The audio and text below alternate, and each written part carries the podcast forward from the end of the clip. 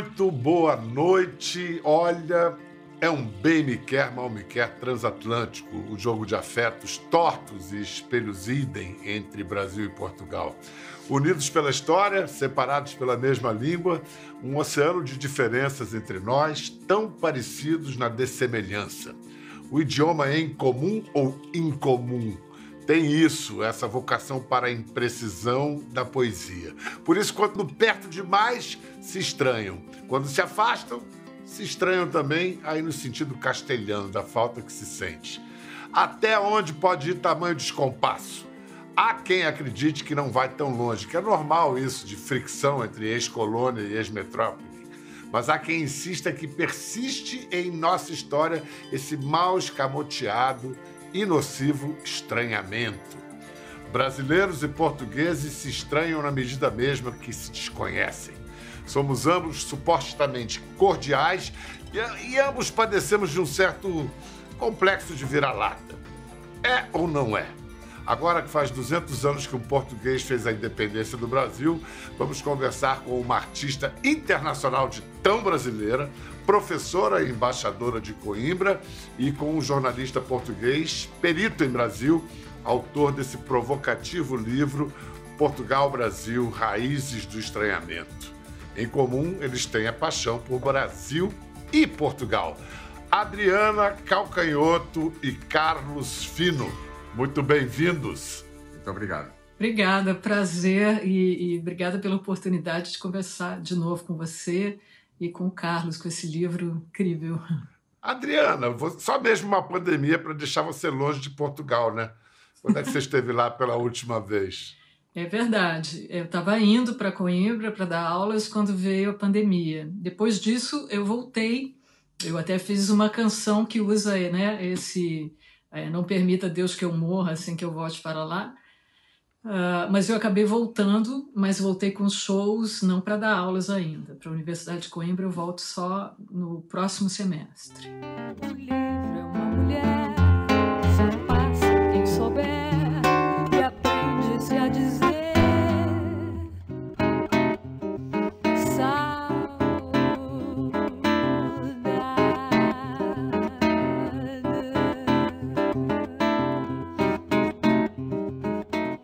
que vem.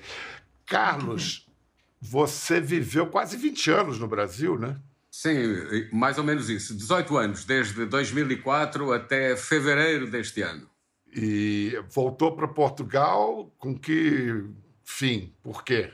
Bom, eu voltei para Portugal para morrer em Portugal, porque eu uh, vivi metade da minha vida fora do país. Eu sou um português. Uh, normal, porque muitos portugueses eh, saíram do país para fazer a sua vida, mas ao mesmo tempo um português atípico, porque muitas coisas que caracterizam os portugueses eu esbati por, através dessa, dessa peregrinação pelo mundo. Mas 20 anos passados quase no Brasil. E o Brasil marcou-me muito e praticamente mudou a minha vida nos últimos, desde a guerra do Iraque, desde que a guerra do Iraque foi transmitida, as emissões da televisão pública portuguesa RTP, de que eu era correspondente, foi, uh, as emissões foram retomadas pela Cultura, pela TV Cultura de São Paulo. Isso teve algum impacto. Tive, fui convidado a seguir a guerra do, do Iraque a ir ao Brasil e fiquei lá 18 anos. Vamos ver essa transmissão que há um só tempo Carlos Fino reportava para Portugal e para o Brasil. Guerra do Iraque, a do filho, a de 2003. Eu agora já se nota é um verdadeiro trovejar sobre Bagdá. Um verdadeiro trovejar sobre Bagdá. Há também já claramente mísseis no ar. É um trovejar tremendo sobre Bagdá, no entanto as luzes da cidade continuam acesas. Agora intensificam-se de novo as parte este da cidade. Olha, olha, olha. Agora sim, agora sim uma explosão enorme junto, junto a um dos ministérios da parte norte de Bagdá, que está já em chamas.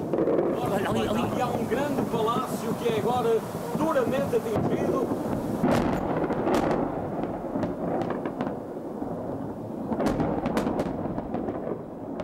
Carlos, então foi a partir dessa exposição, enfim, na televisão brasileira que você se aproximou do Brasil e veio morar aqui. Foi isso, né? Sim, foi isso. Sempre tinha havido, desde criança, nós normalmente não pensamos nisso, mas o Brasil está sempre, de alguma forma, presente em Portugal. Eu lembro que eu era criança, ia no cinema e os documentários que passavam antes do filme, ou os desenhos animados uh, da Disney, a locução era brasileira, no mundo da fantasia. Então, depois veio toda essa florescência total da música da música popular brasileira que dominou aqui eh, o panorama cultural português, nós seguimos desde a origem de, com, com o Chico Buarque, com os grandes nomes da música brasileira, depois a grande novidade que foi a bossa nova. Então, o Brasil tem estado sempre presente. A poesia, não é? A cultura brasileira é muito presente em Portugal. Agora, eu nunca tinha pensado ir para o Brasil, estava muito longe disso. Uh, surgiu assim, por uh, desígnio dos deuses. Não é? o Adriana, a cultura brasileira é muito presente em Portugal, mas eu acho que a gente não pode dizer a mesma coisa sobre o Brasil, com as exceções aí de Fernando Pessoa, de José Saramago. Você não concorda? Sim, com certeza. É... E não dá para entender por quê, muita gente me pergunta, né?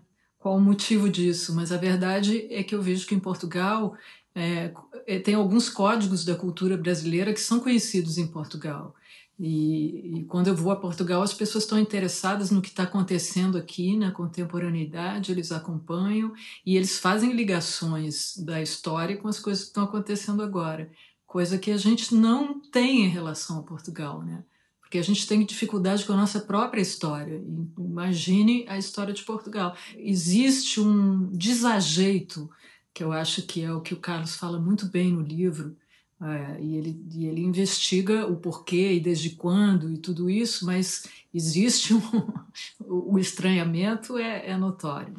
Carlos, assim para quem ainda não teve a graça, o privilégio de ler, explica assim mais ou menos o que está exposto aqui no seu livro. Bom, é essa realidade que a Adriana falou agora, não é? Portanto, há um, digamos, há uma não identificação uh, do brasileiro e do Brasil em geral em relação a Portugal. Uh, o que a inversa não acontece, quer dizer, em Portugal nós sempre seguimos o Brasil porque tem aquela atitude uh, de considerarmos que o Brasil é de alguma forma a projeção de Portugal nos trópicos, do outro lado do Atlântico. É um filho que cresceu, que foi uh, pelo mundo, que já não quer saber do pai, mas o pai sempre quer saber do filho. Então existe essa atitude de ainda imperial portuguesa de alguma forma, de se considerar que o Brasil é a nossa projeção do outro lado do Atlântico. E a inversa não acontece, não é? E isso foi o que me motivou a procurar a origem, a origem desse desajustamento, desse estranhamento. Porquê é que é assim? Eu não questiono que o Brasil tenha todo o direito de criar essa sua própria identidade, a comunidade imaginada de que fala Benedict Anderson, que é na origem, está na origem de todas as nacionalidades. Agora, já passaram 200 anos, não é? Uh, os conflitos esbateram-se, Portugal não tem mais uh, como subordinar o Brasil, e, portanto, nós tínhamos que ter muito mais relação e aprofundar esse relacionamento, porque temos tudo para isso. Temos a língua, temos os laços de sangue, temos a cultura nós regozijamos-nos com a cultura brasileira e nós vemos uh, a expressão das canções, da literatura, como um enriquecimento enorme da nossa própria cultura. Bom, só nos resta apelar para Adriana Calcanhoto, que é uma embaixadora de Coimbra. Adriana, você vai ter que fazer essa ponte. Eu quase chorei agora ouvindo o Carlos Fino. Como é que a gente faz, Adriana? Como é que a gente faz? Eu acho que nos falta muita informação, né? Eu acho que tem uma, uma coisa automática, imediata de rejeição, que o Carlos coloca muito bem no livro todo, e, e eu acho que sim, que já o, Oswaldo de Andrade, aquelas questões todas já estão colocando isso, né? junto com outras questões. Mas ele cita no livro algumas ideias do professor Eduardo Lourenço, que é uma autoridade para falar desse assunto, né? mais do que qualquer outra pessoa. E aquela ideia de que é, quando a, a esquadra volta, quando se dá as costas para o Brasil, voltando para Portugal, para contar e para depois voltar, mas enfim, achou-se a terra, né? Ali o português ele é brasileiro, ele, ele aceita isso, ele está modificado, né? Tem uma expressão muito bonita de que chega na costa e acha ou descobre a terra é, um homem velho, um homem do velho mundo, e quando ele dá as costas para o Brasil voltando para Portugal, ele já é um novo homem, porque ele já está é, ele já está influenciado, ele já não pode ser a mesma coisa, né? Porque ele, porque ele esteve no Brasil, porque ele viu uma coisa. Eu acho isso muito, muito bonito.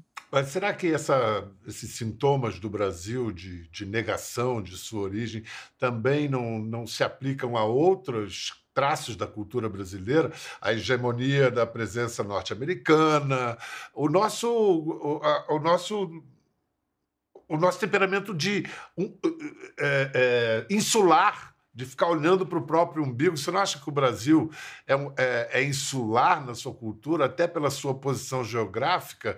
Se bem que a posição geográfica, por exemplo, não explica o nosso isolamento da própria América Latina. É a gente não, falar. É. Você vê essa mesma posição que o Carlos está colocando em relação à Argentina. É, e em relação ao resto da América Latina, é uma coisa que fala mais sobre nós do que sobre a nossa relação com Portugal. É um problema nosso. Claro que na relação com Portugal, o que, que existe? Existe uh, um passado de escravidão, de escravizados, que, com o qual o Brasil não lida direito, então é mais fácil apagar Portugal do que lidar com a questão. Isso está claro, me parece. E, inclusive, com, com, com, as datas, né? o fiasco que foi a comemoração dos 500 anos em 2000, o, o fracasso esse ano, bom, por 300 motivos também é, conjunturais, mas dos 200 anos de independência, que passou em branco, né? Assim, um, um, uma lástima isso. Acho que é, é, o que você. Eu acho que, que a Adriana foi direto ao ponto. A nossa relação com a, com a nossa história, com o nosso passado, é, é terrível. Eu me lembro sempre do que se fala da Alemanha. A Alemanha é obrigada a lembrar do seu passado e essa lembrança é insuportável, mas eles têm que conviver com isso. Acho que a gente tem alguma coisa a aprender com isso, né? Os portugueses, o jeito que eles tratam o 25 de abril é uma lição para nós. Todo 25 de abril a gente tem a oportunidade de ter essa lição, que é a memória daquilo não voltar a acontecer. E a gente tinha que olhar para isso com mais cuidado, eu acho. A gente não consegue. É, o Essa de Queiroz, Carlos Fino, disse que o brasileiro é um português dilatado pelo calor. Mas eu não sei se ele estava assim, falando de brasileiros ou de portugueses que estiveram aqui. Essa definição se aplica a você, Carlos? Você é um português dilatado pelo calor? De alguma forma, sim, aplica-se a todos os portugueses que têm contacto com o novo mundo, não é? É isso que a Adriana estava falando aí. O, Cabral uh, ou o escriba que uh, o caminha que eram uns quando chegaram e eram outros quando, quando partiram. Já, eram, já estavam tocados, transfigurados pela grandiosidade e pela novidade absoluta que aquilo representava em termos uh, europeus, não é?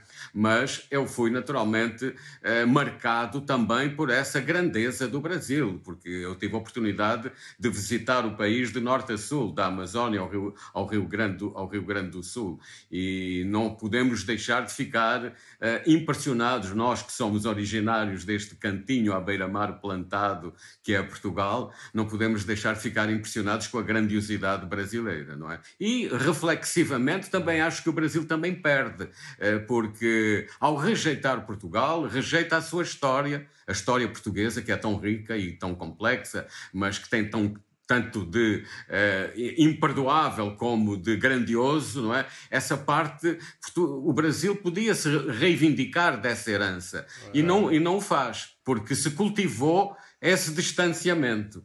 Não, não nos explicaria completamente, mas ajudaria a nos explicar.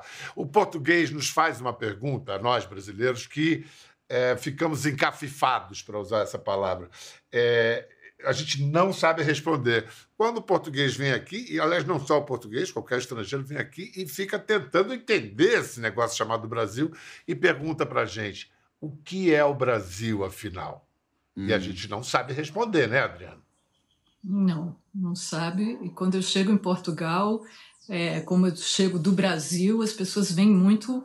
Então me explica o que é que está acontecendo, o que é que está a acontecer porque afinal eu estou chegando do Brasil, mas chegar, estar chegando do Brasil não garante a resposta. Eu não, também não sei dizer.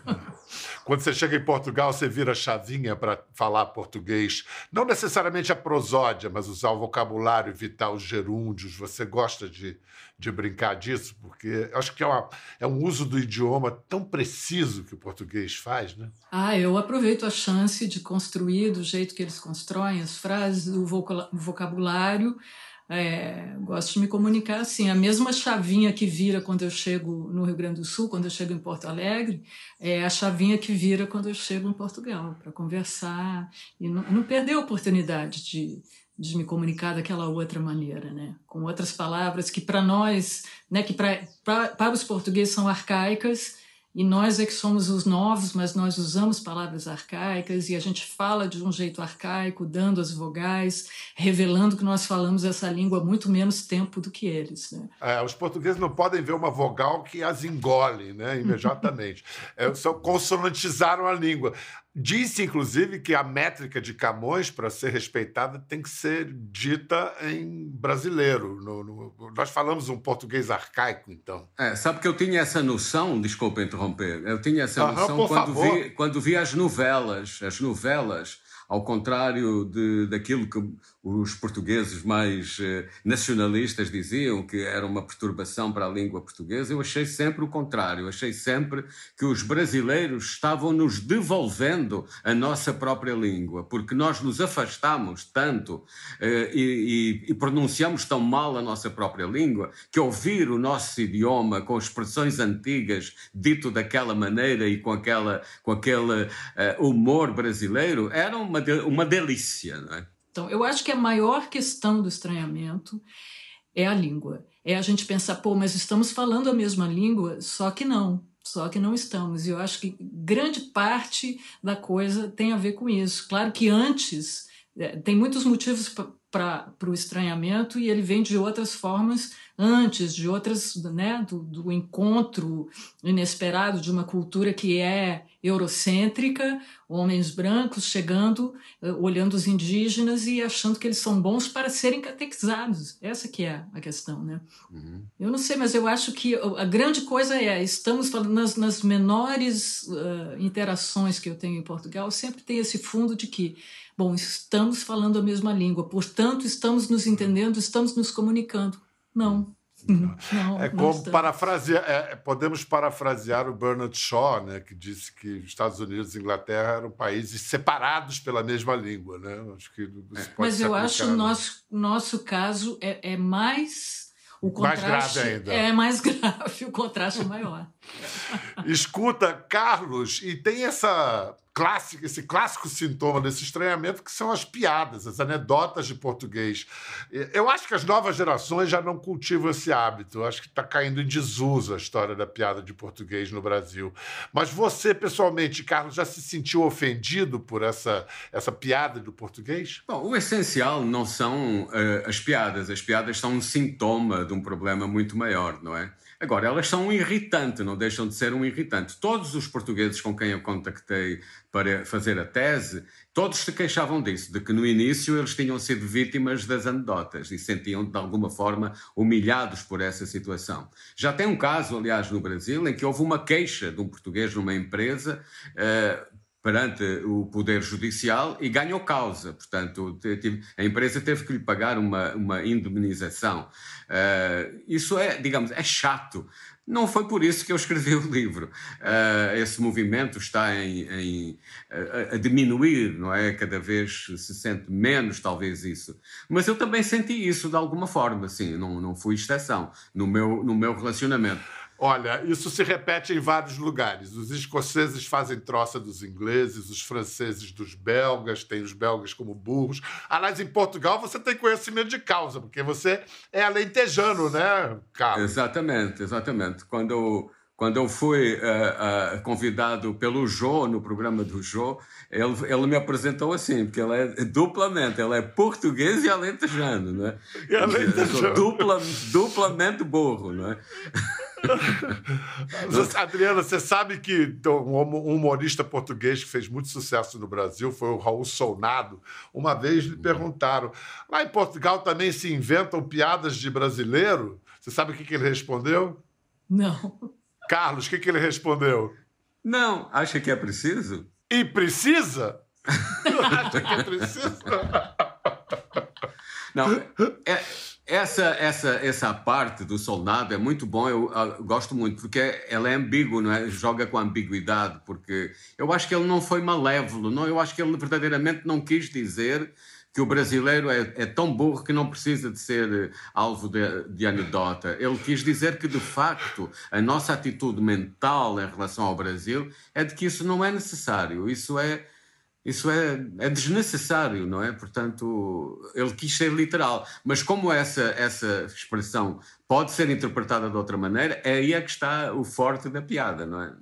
O brilho dele, exatamente.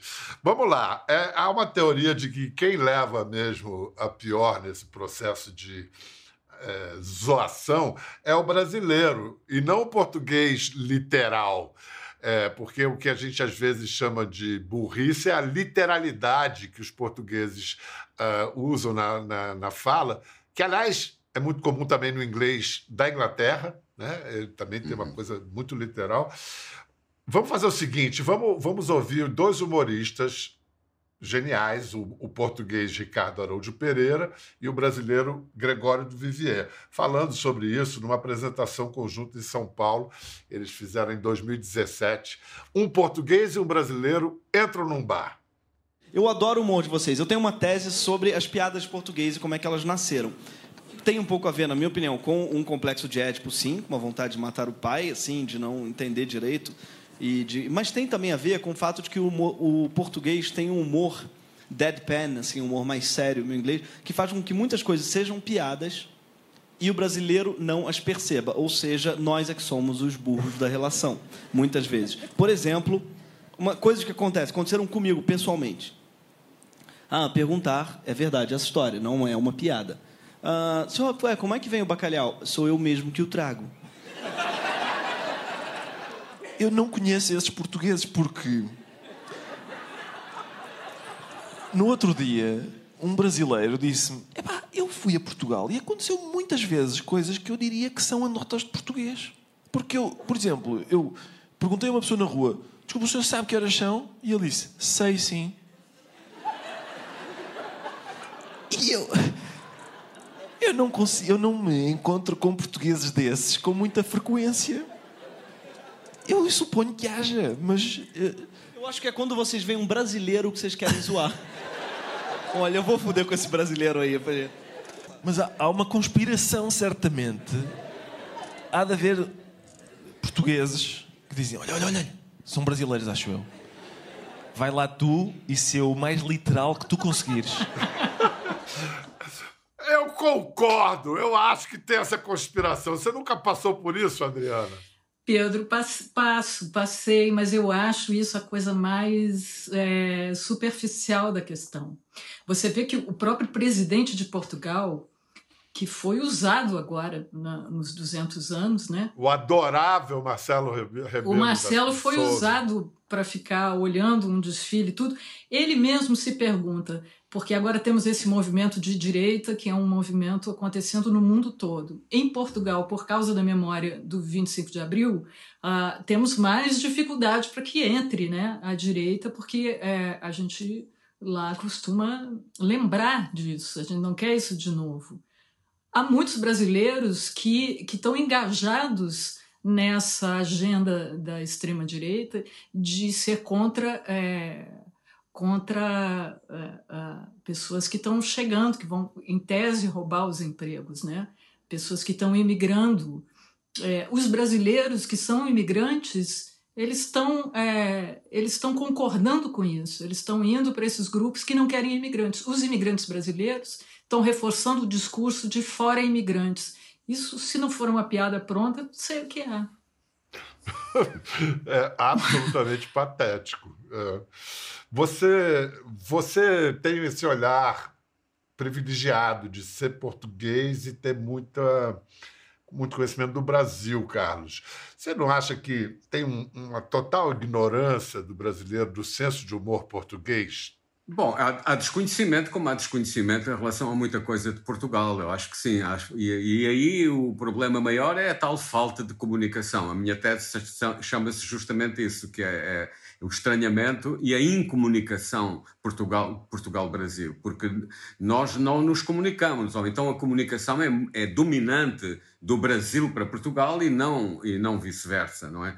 Eh, então as pessoas não estão habituadas a ouvir a maneira de falar portuguesa. Agora, que, existe essa literalidade e ela às vezes tem um segundo sentido, sim, ela tem um segundo sentido. Eh, por exemplo, eu vou aqui no mercado eh, comprar, quero comprar azeite, que é uma zona de cultivo tradicional de azeite, e pergunto: esse azeite é bom? Nunca ninguém se queixou. uh, e não é não é não é mais gentil que isso. Eu não posso eu tenho que estar preparado para essa uh, é uma terra uh, é uma terra seca é uma terra com muita pedra é uma terra agreste de alguma de alguma forma tem pouca água e isso reflete-se no temperamento no temperamento das pessoas não é eu acho que o que nós estamos chegando é a conclusão de que sejamos poliglotas em nossa própria língua.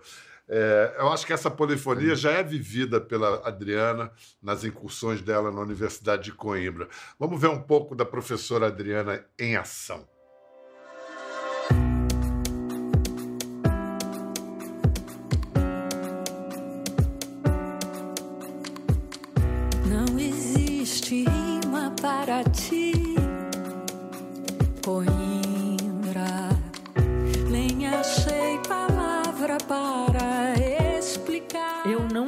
Escrever sem um texto que não esteja relacionado a uma música.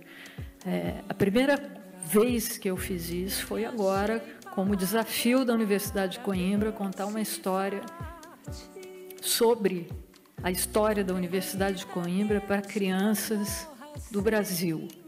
Isso era importante porque, se fosse para as crianças de Portugal e do Brasil, teria que ser um livro bilíngue. Quando me disseram que era para um livro para o Brasil, ficou um pouquinho mais fácil. De que você tem mais saudades de Coimbra, hein, Adriana? Ah, de Coimbra. de Coimbra. É, é, um lugar que eu acredito que tenha uma visão que não é a mesma visão, não é a relação de Portugal com o Brasil, é a relação de Coimbra com o Brasil. E é ali em Coimbra que tudo começa. Né? A minha vida mudou depois da minha relação com, com Coimbra, dessa maneira é, de olhar o Brasil através dessa visão. Né?